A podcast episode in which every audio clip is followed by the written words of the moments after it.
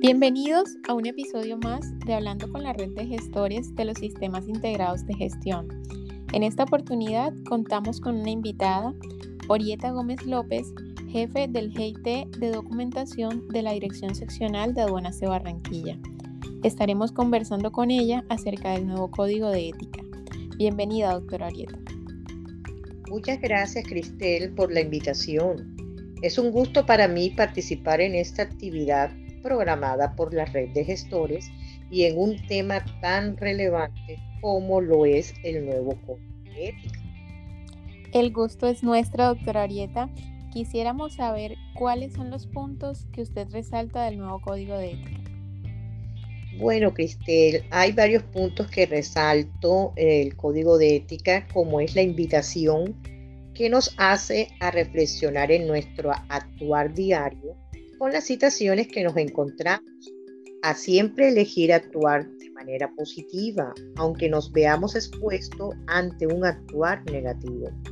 Así como también resalto que en esta versión del nuevo código de ética está generando un alto alcance entre los servidores públicos a través de la profundización que se está realizando mediante el diplomado de gestión del cambio. Muchas gracias. ¿Qué recomendaciones les haría a los funcionarios para que se apropien del nuevo código de ética? Considero que todos los funcionarios en nuestra labor como servidores públicos tenemos una responsabilidad importante en la imagen que proyectamos al ser parte de esta gran entidad, ya que existe la necesidad de cambiar positivamente la percepción de los usuarios externos por lo tanto, los invito a la reflexión de cada uno de los valores institucionales al interior de sus grupos y compañeros más cercanos y en estas épocas poner en práctica el autocuidado y el cuidado del otro. Y como lo dice nuestro código de ética, trabajar en el ser, crecer cada día en lo intelectual, lo físico, lo ético e incluso en lo moral. Los invito a aprender continuamente bajo la guía de la ciencia, el raciocinio, el ensimismamiento, el pensamiento, la reflexión y la práctica de principios y valores. Para terminar, ¿cómo se ve aplicado al interior de su grupo de trabajo el código de ética?